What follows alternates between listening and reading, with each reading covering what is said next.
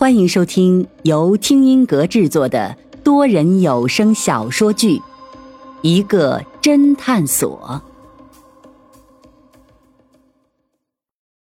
第四十一章：风池的调查结果。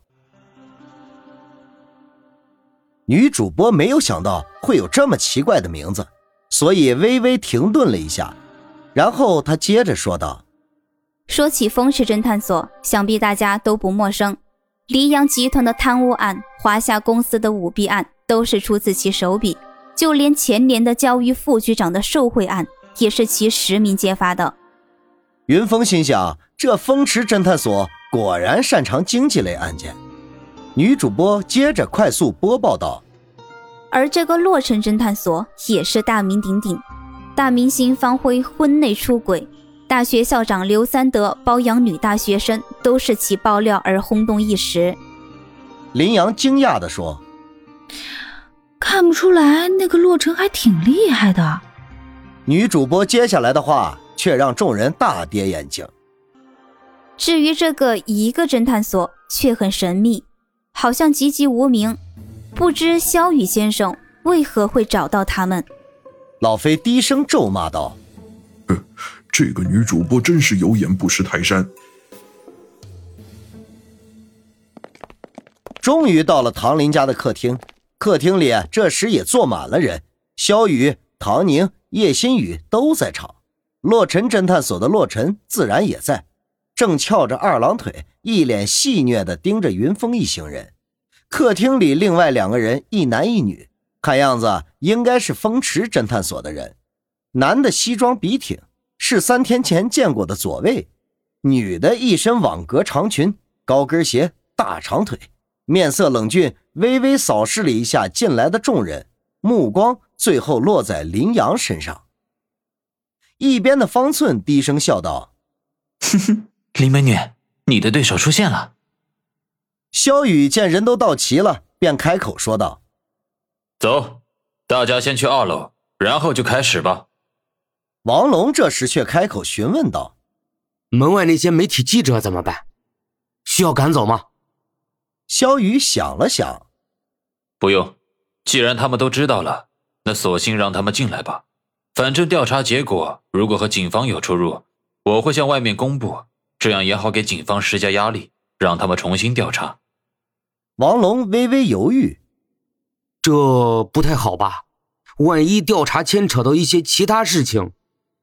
萧雨冷冷的打断他，说道：“会牵扯到什么事情？你只管按我的吩咐去做。”王龙转头看了看叶新宇，然后不再言语，转身就要出去。萧雨马上补充说道：“等一下，记住，只放一些大的官方媒体进来，别一些乱七八糟的杂鱼也放进来了。”紧接着，众人便上了二楼。还是去了三日前肖雨给大家展示案情的那个办公室。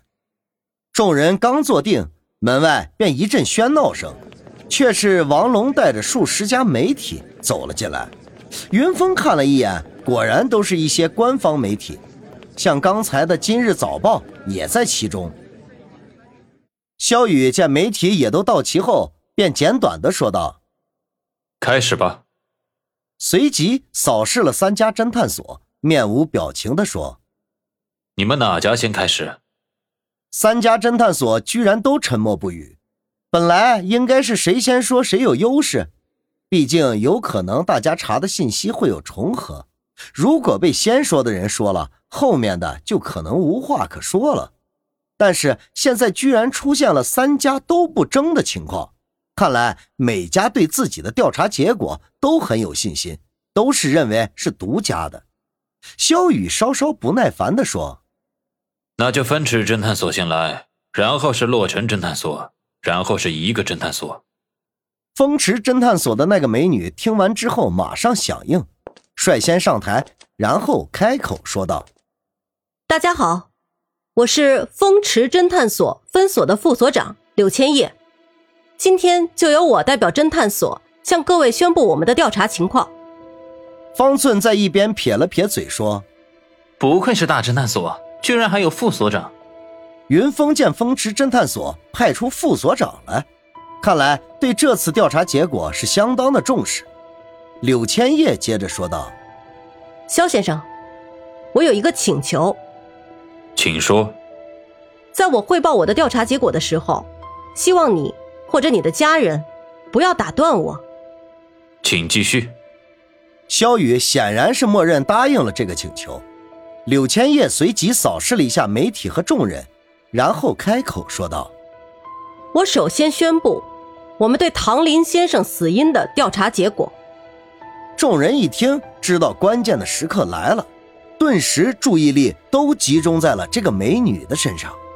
柳千叶高声地说：“我们的调查结果显示，唐林先生是死于自杀。”下面的媒体几乎没有太大的动静，显然大家认为这个自杀的结果不够劲爆。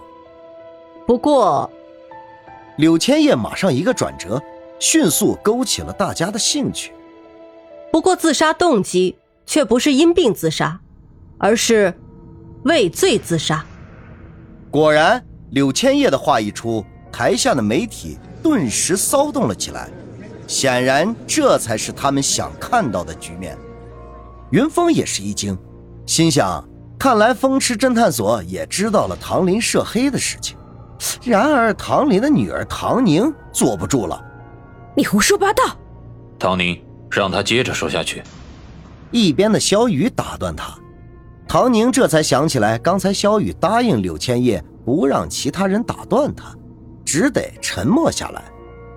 这时。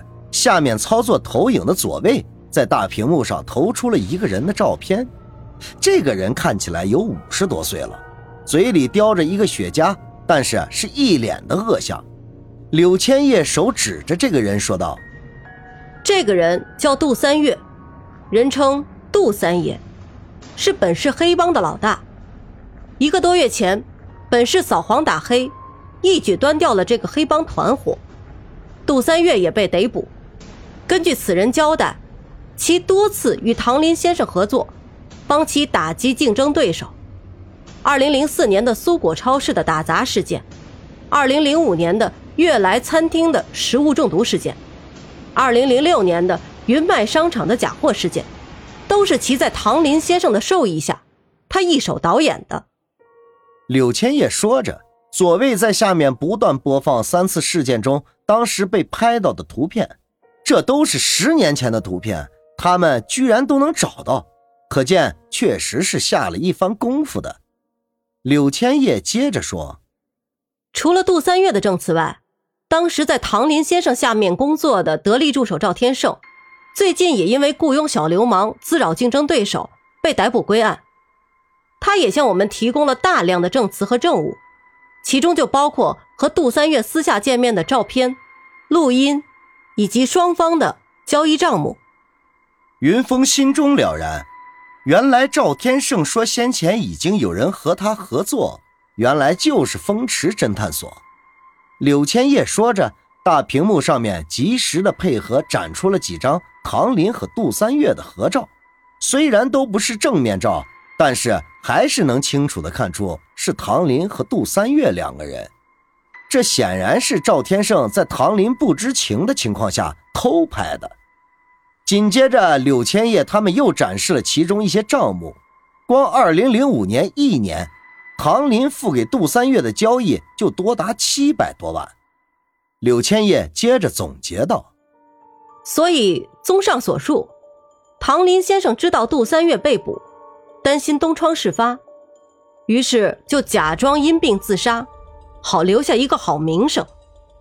这一下媒体彻底沸腾了，大家显然对这种消息充满了兴奋，已经有媒体开始偷偷的发新闻稿了。